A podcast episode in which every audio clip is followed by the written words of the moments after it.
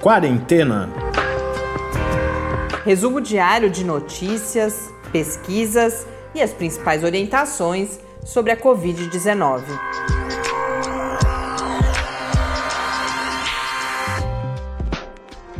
Quarentena, dia 121. Olá, começamos o nosso centésimo vigésimo primeiro encontro aqui no Quarentena. Eu sou Mariana Pedson. E eu sou o Tarso Fabrício.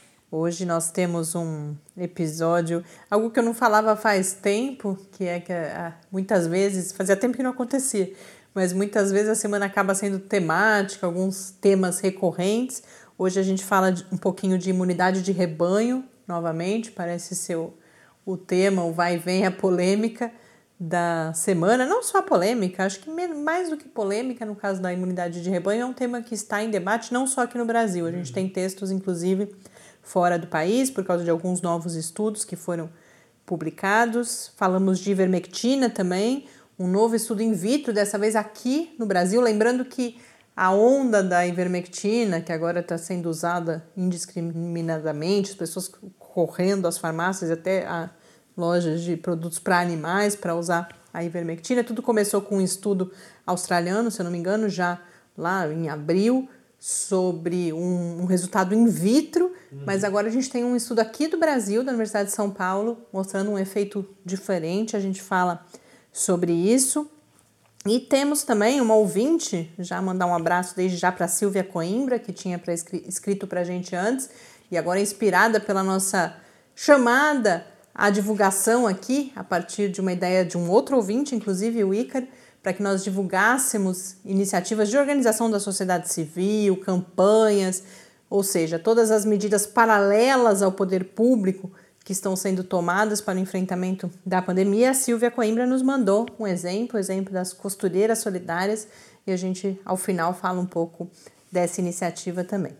Mas antes vamos aos números. Aqui no Brasil são 1.926.824 casos, com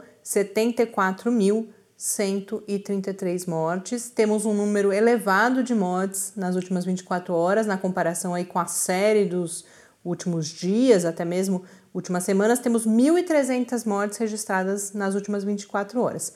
Certo que hoje é terça-feira, então essa pode ser a correção do final de semana, mas fazia tempo que não, não víamos. Mas, lógico, estava muito próximo disso, mas me, me, me chocou um pouco quando eu vi novamente 1.300 ali. No mundo, são 12.964.809 casos, segundo a Organização Mundial da Saúde. No painel da Johns Hopkins, 13.271.756, com 576.980 mortes. Hoje voltei a olhar, fazia tempo que não falávamos sobre isso, para os números de Índia e Rússia, que junto com Estados Unidos e Brasil são países com números muito elevados de casos. A Índia com 906.752 casos e a Rússia com 738.787. Depois disso, a gente cai para cerca de 300 mil. Então é o grupo de quatro países que está aí próximo.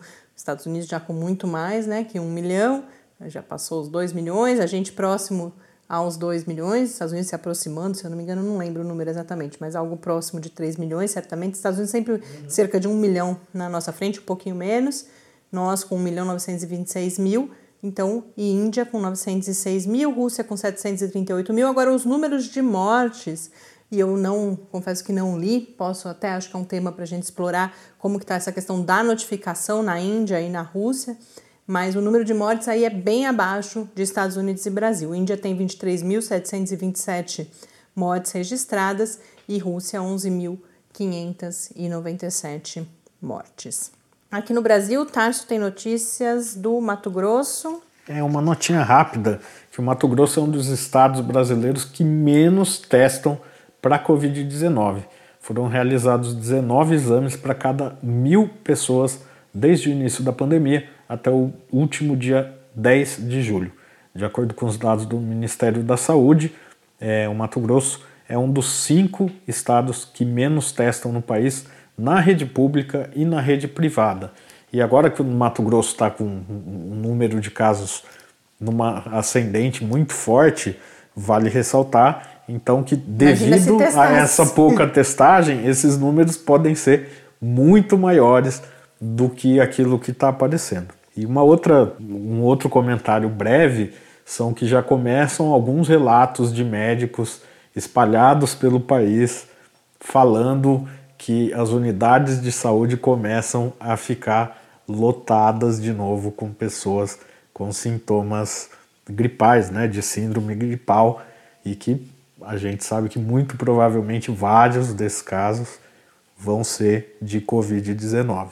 Então me chamou a atenção alguns relatos de Belém. É, que inclusive, só para deixar claro para vocês a fonte dessa informação, a gente que sempre preza por isso aqui, uhum. são dados de pessoas, de perfis de pessoas físicas no Twitter, Sim, que o de, sempre de médicos, monitora de essa rede, o Twitter para algumas áreas, por exemplo, cientistas, não no Brasil, mas fora do Brasil, usam muito o Twitter para troca de informações entre si, e aqui no Brasil particularmente no contexto da pandemia, a gente tem essa rede de médicos, são então, a gente falou tanto de evidências anedóticas, isso é uma evidência anedótica, não é ainda um dado sistematizado, mas a hora que você começa a ouvir um conjunto grande de profissionais, por exemplo, colocando essas informações, provavelmente é algo que a gente vai ter que prestar atenção nos próximos dias. E me chamou muita atenção que a primeira informação que ele me passou hoje cedo é que era alguém em Belém, região norte, que as informações que a gente tem que já estariam começando a diminuir o número de casos. Né?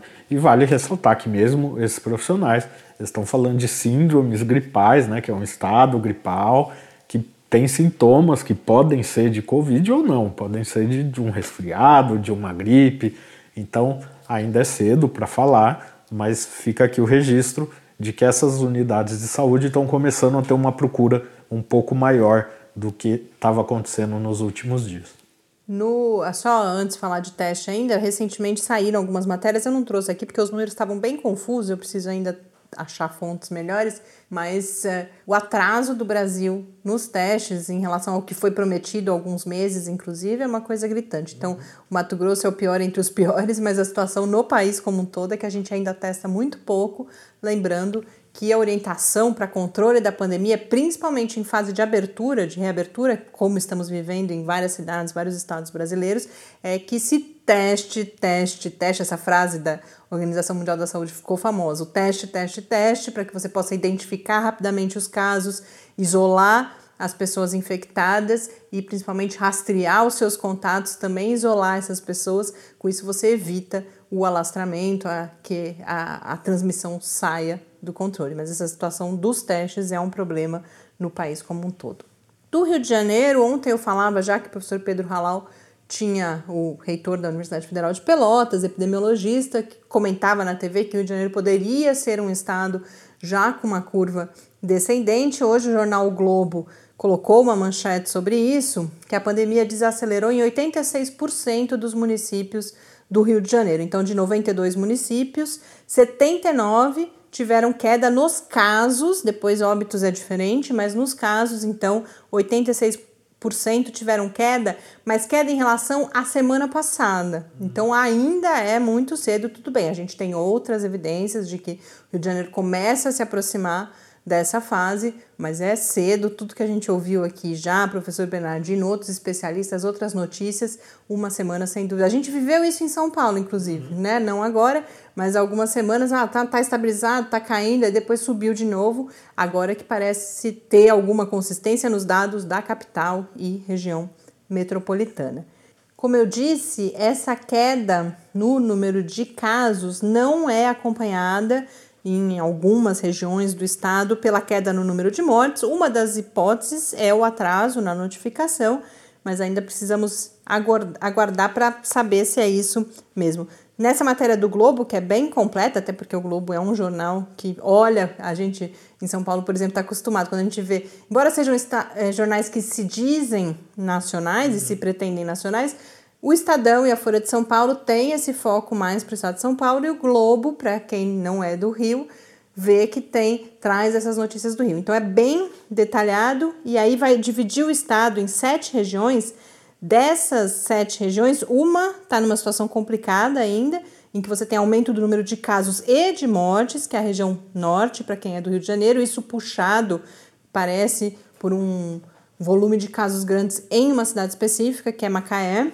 Depois, há quatro regiões em que há justamente a queda no número de casos, mais um aumento no número de mortes em relação à semana que passou, que são a região noroeste, a região serrana, a região da Baixada Litorânea e a região chamada de Médio Paraíba, e depois outras quatro regiões em que você tem queda nos dois indicadores, que são as regiões da Bahia da Ilha Grande, Centro-Sul e Metropolitanas 1 e 2.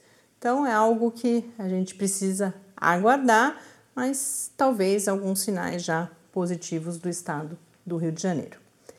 Agora, tanto essa questão do Rio e o que a gente já viveu aqui em São Paulo e o assunto que eu vou falar em seguida, que é a imunidade de rebanho, que nos últimos dias pipocaram notícias aqui no Brasil a partir de notícias em outros países e de um estudo.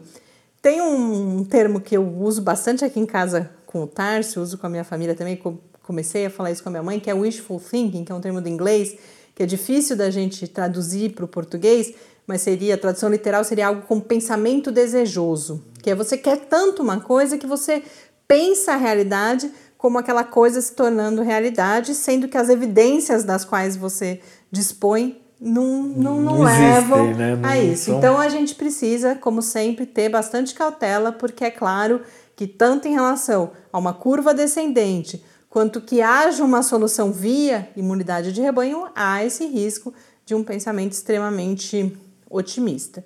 Mas são é, assuntos, no caso da curva descendente, de fato, estamos entrando, mas eu acho que é isso que é importante também. O wishful thinking, nesse caso, vem mais no sentido de que dizer que estamos nos aproximando de uma fase descendente não significa que está tudo resolvido, que daqui um mês ou que daqui um mês vai estar tá tudo certo.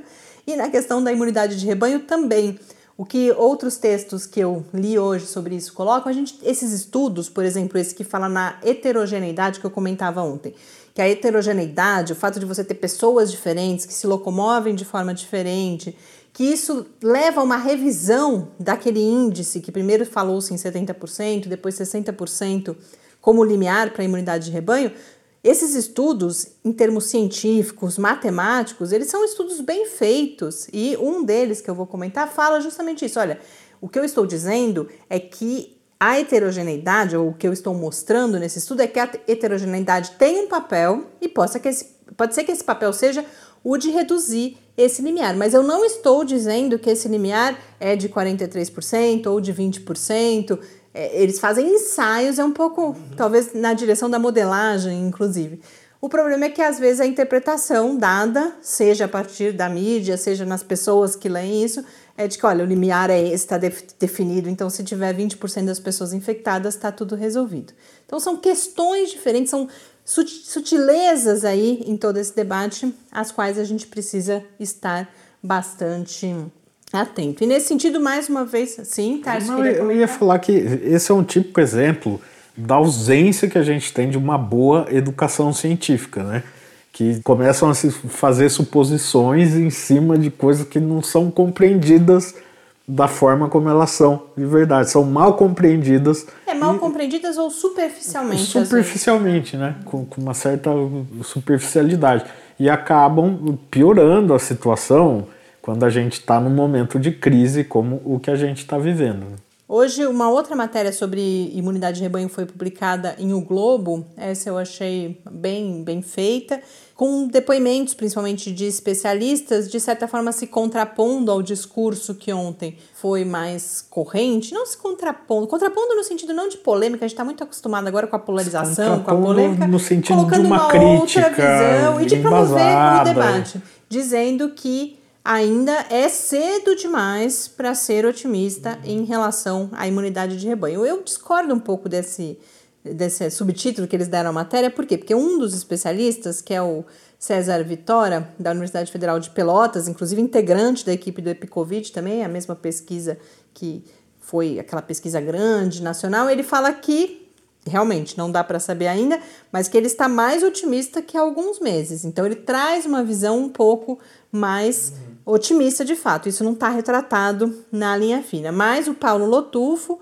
que é da Universidade de São Paulo e tem sido uma voz muito presente no debate público sobre a Covid-19, ele é de fato mais pessimista, mas pessimista em qual sentido? Falando no custo em número de mortes. Então ele vai falar de Manaus, por exemplo, olha, seja que pode, vai que, tudo bem, a gente comprova que em Manaus o que a gente alcançou foi a imunidade de rebanho, mas isso é, significa que o vírus fez o que bem entendeu, a gente teve o número de mortes que teve, é a esse custo que a gente vai perseguir a imunidade de rebanho. Então tem esse outro aspecto que entra nessa discussão toda. E aí Lembrando que um dos estudos que trouxe essa discussão mais uma vez à tona agora foi o estudo de um grupo sueco, publicado na Science, mas já há alguns dias, esse que falava em 43%, por exemplo, e eles no texto colocam que é um exercício acadêmico, como justamente o que eu dizia antes, como a heterogeneidade afeta, mas não que nós tenhamos um valor exato. Porque a hipótese dele, inclusive, desse estudo, é um outro aspecto a ser considerado, que a primeira onda, nos países em que já podemos falar em primeira e segunda onda, também mais uma vez, não é o caso aqui no Brasil, já teria infectado quando você pensa que a população é heterogênea, já infectou aquelas, aquelas pessoas que mais se expõem. Uhum. Então, quando vier a segunda onda, é mais difícil do vírus chegar até esse outro grupo populacional, porque esse grupo eventualmente estaria mais protegido ou já tem atividades que são de menor risco, de menor exposição. Mas, repito, ele fala que, olha, estou sim apontando isso, mas não estou falando que esse número de 43% é um número cravado. E a Organização Pan-Americana da Saúde, a OPAS, também sentiu necessidade de se pronunciar, também diz que não há evidência que o Brasil ou alguma outra parte, alguma parte do país tenha alcançado a imunidade de rebanho, mas a OPAS traz ainda muito essa discussão em cima dos 60%, 70%. Ela, como a OMS, tem esse papel e muitas vezes é bastante conservadora antes de admitir novas evidências. Mas eu quis trazer porque mostra que também ela está atenta que há um debate público se colocando sobre imunidade de rebanho e que é necessário dizer às pessoas: olha, não é por causa desse debate que devemos deixar nossos cuidados de lado e ir às ruas. Outro assunto é a ivermectina, e eu falo sobre ele, primeiramente, sobre um texto muito bom, publicado no Jornal da USP, do nosso colega jornalista de ciência Ayrton Ciência, ele vai. Ayrton Ciência, olha lá. Ayrton, Ayrton Escobar. Escobar. Esse foi, de certa forma, uma homenagem ao Ayrton, né? De Ayrton Ciência. Ayrton Escobar publicou no Jornal da USP uma matéria anunciando uma pesquisa realizada pelo Instituto de Ciências Biomédicas da Universidade de São Paulo, junto com a Universidade Federal de Minas Gerais, a Unifesp e também duas outras unidades da própria USP, o Instituto de Ciências Biomédicas, o Instituto de Biociências e o Instituto de Física de São Carlos, da USP, a Universidade Federal de Minas Gerais e a Unifesp. Esse estudo fez a investigação dessas in vitro com um grande número de drogas para reposicionamento, olhou para 65 drogas e identificou duas com capacidade de inibição seletiva do SARS-CoV-2, o vírus causador da Covid-19, in vitro. Eu já falo sobre essas duas, mas a ou e também o que, que é inibição seletiva, uhum. mas a outra conclusão foi que os dois vermífugos famosos no Brasil, a ivermectina e também a nitazoxanida, que é o princípio ativo do famoso, ele é mais conhecido como anita, não são drogas nas quais se deveria investir nem em estudos com animais, que dirá com estudos com humanos. E por quê? A gente lembra, como eu falei, mas é importante a gente posicionar de novo. Tivemos um primeiro estudo que viu a ação da ivermectina, especialmente, sobre células, tudo in vitro, sobre células infecta infectadas com o vírus, e detectou depois de um tempo que a célula, o vírus não estava mais lá. Porém, é aí que entra a questão da inibição seletiva, Ali se identificou a inibição, mas não seletiva. O que é a seletiva? É o medicamento ou a substância destruir o vírus, mas não destruir a célula. E o que esse estudo da USP agora percebeu é que a ivermectina, sim, destrói o vírus, mas, mas destrói, a, célula a, célula junto. Então pode ser que você não tenha mais vírus, inclusive porque você não tem mais célula. Porque você morreu, ou, ou seja, basicamente é, no é caso da célula, porque o vírus não tem mais ali a célula da é. qual ele depende, inclusive, para se replicar, tudo isso. E o, o, estudo, muitos estudos in vitro são realizados olhando só para a inibição e não para essa inibição seletiva, que foi o que esse estudo da USP fez e identificou então esse problema com a ivermectina e com a, o princípio ativo da anita. Ou Ele, seja, concluindo, que não, não deve. Não funciona. É. Os dois medicamentos, a cloroquina, eles identificaram que ela tem uma inibição seletiva. Uhum. Então, ela seria o tipo de medicamento. Se fosse o primeiro estudo sendo feito com a cloroquina, ela passaria para as fases seguintes. Uhum. Mas aí a gente viu, o que a gente tem para a cloroquina é que nos estudos clínicos em seres humanos ela não, não funciona. Resultado. Tem uma ideia interessante que o Ayrton coloca na matéria, tem uma parte grande da matéria sobre a metodologia do estudo, por isso que é uma, uma matéria, inclusive, muito bem feita. Quem tiver curiosidade, eu recomendo a leitura. Aproveitando desde já, a gente disponibiliza lá no site do Lab, no www.lab.fiscar.br barra quarentena news. E ele fala que essa metodologia ela é excludente, no sentido de que ela mostra o que não é promissor mas não necessariamente aquilo que depois vai funcionar nos testes com humanos. Ela só diz: olha, essas vale a pena passar para a fase seguinte, que em geral são os estudos com animais.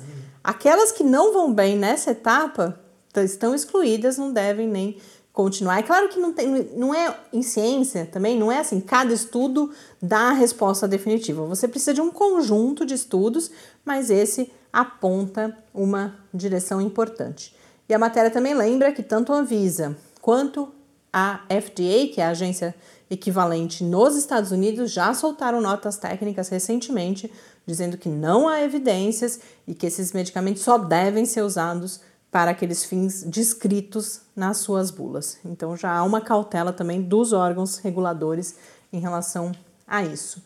E como eu estava abordando esse assunto, trago aqui mais uma reportagem, essa da Folha de São Paulo, que fez um. Já é a segunda vez que eles fazem matéria sobre isso. Tem dois jornalistas que colaboram com a Folha que são especialistas nesse tipo de busca em, em bancos de dados, que são a Sabine Righetti e o Estevão, Estevão Gamba. Eles olharam a Clinical Trials, que é a plataforma de estudos clínicos, e fazem um levantamento de que substâncias estão sendo mais usadas nos estudos clínicos e chegam à conclusão que os países que lideram a busca por novos fármacos contra a Covid-19, lideram em termos de número de estudos realizados mesmo, que são a Alemanha e a China, outros países também têm muitos estudos, mas a Alemanha e China lideram e não tem nenhum estudo sobre a ivermectina. Então, eles não dizem isso, mas está nas entrelinhas, que esse seria um sinal que esses países que estão mais à frente nas pesquisas já sabem que esse não é um caminho esse interessante. Trás, né? A Alemanha tem 78 estudos, China tem 119 estudos clínicos registrados na Clinical Trials, que é essa plataforma, nenhum deles com a ivermectina. E também nos Estados Unidos só há dois estudos, o que representa 1% apenas de todos os estudos sobre novos fármacos, estudos clínicos registrados na plataforma, repito, realizados nos Estados Unidos. Há 32 registros de pesquisas com a ivermectina nesse momento. O recorde está no Egito, com nove estudos, e em seguida, com três estudos cada um, vem justamente Brasil, Argentina e México. Dessas pesquisas, duas já estão concluídas, mas os resultados ainda não foram publicados. Em relação às outras drogas, continua dominando o conjunto cloroquina e hidroxicloroquina, com 208 estudos, 66 com azitromicina, 42 com lopinavir e ritonavir, que são os antivirais contra o HIV, que também já temos resultados de não eficácia, e 36 estudos com o tocilizumab, que é o remédio contra a artrite. Eu não lembro detalhes desse, mas se eu não me engano também já não teve resultados muito promissores, mas está em processo ainda. Mas mais importante do que esses é a gente perceber, e a gente já comentou o problema disso aqui, e continua havendo uma ênfase muito grande, provavelmente muito guiada por toda a questão política criada, porque não foi só aqui no Brasil, a gente tem nos Estados Unidos isso muito forte também. Medicamentos ou substâncias que já estão se mostrando não eficazes, dominando o número de estudos clínicos. E um dos estudos com ivermectina aqui no Brasil, inclusive, é pertinho da gente, no Hospital Universitário da UFSCar. O outro acontece na clínica, uma clínica de obesidade em Brasília, e o terceiro no Instituto do Câncer do Estado de São Paulo. E ninguém está dizendo que esses estudos não são relevantes. Eles precisam ser feitos, os estudos clínicos também. O estudo in vitro não resolve tudo. Mas até esse momento não há evidência nenhuma. Para concluir, eu trago então a contribuição da nossa ouvinte Silvia Mas Coimbra. Você falou que tinha resultados interessantes de outras drogas no estudo aqui da USP. E eu não falei quais eram? Exatamente, você não falou. Ainda bem que você me lembrou. Vamos lá, Thales. pelo menos um pouquinho de notícia boa, né? Né? Ainda bem que você lembrou. Eu já ia caminhar agora para a parte mais positiva. Não foi combinado isso, viu, gente? Eu realmente esqueci. Os dois, as duas substâncias que mostraram uma ótima ação de inibição e inibição seletiva, né? Não mataram as células, foram o Brequinar, que é uma molécula que ainda não é usada, mas que já há vários estudos buscando fins para essa molécula, e um outro que é o acetato de abiraterona, que é um medicamento antitumoral já usado contra o câncer de próstata. Agora, não tem a informação na matéria, acho que teria se houvesse, mas não está lá. Se há estudos clínicos com essas moléculas ou se é uma novidade que agora indica um caminho para futuros estudos clínicos. Muito obrigada pela sua memória, Tarsa. A minha, pelo jeito, já está ruim no momento que a gente está gravando. Então, trago a dica da Silvia Coimbra, que destaca a iniciativa das costureiras solidárias, que começou com um conjunto de mães em uma escola do bairro onde ela vive e hoje já conta com quase 300 pessoas que trabalham voluntariamente na produção de máscaras e aventais para o Hospital São Paulo, que é um hospital vinculado à Universidade Federal de São Paulo, a Univesp, e essas mulheres já produziram 90 mil peças de máscaras e aventais para doação à Unifesp, ao Hospital São Paulo. As mulheres se dividem entre cortadeiras, que cortam os tecidos e os elásticos, costureiras e aquelas responsáveis pela logística, que é pelo transporte desses materiais. E há também, a Silvia relata, um cuidado com as costureiras de alto risco, que recebem todo o material em casa, com todo cuidado, para que possam contribuir sem se expor. A iniciativa recebe doações, o endereço no Instagram para mais informações, tem o número da conta, inclusive, é o costureiras.solidarias.sp e essa mesma combinação é o e-mail delas, costureirasolidariassp, sem os pontos, arroba gmail.com. Eu repito, costureirasolidariassp, arroba gmail.com. Quem quiser ir lá também, só conhecer a iniciativa, que segundo a Silvia, e eu concluo com isso, ela diz que essas mulheres mostram todo dia como o trabalho de várias pessoas unidas pode fazer a diferença. Muito obrigada, Silvia por nos trazer essa, mais essa iniciativa inspiradora. E se você também quiser contar uma história parecida para gente, escreva para o e-mail podcastquarentena.gmail.com, no Twitter, QuarentenaCast, também para sugestões de pautas, conversa com o professor Bernardino, que agora a gente faz às quintas-feiras, vai ao ar às sextas aqui no nosso podcast, ou só para contar para gente que está nos acompanhando. Um grande abraço, Tarso. Eu tô esquecendo tudo. Tarso tem mais um Propaganda da live de sexta-feira, de novo. É, até porque a gente não, não conseguiu fazer a divulgação direito ainda Exatamente. hoje. Na sexta-feira, às seis e meia da tarde, a gente tem uma live muito especial sobre mulheres cientistas e especificamente sobre mulheres cientistas na pandemia, no contexto de distanciamento físico, de trabalho em casa, de crianças em casa.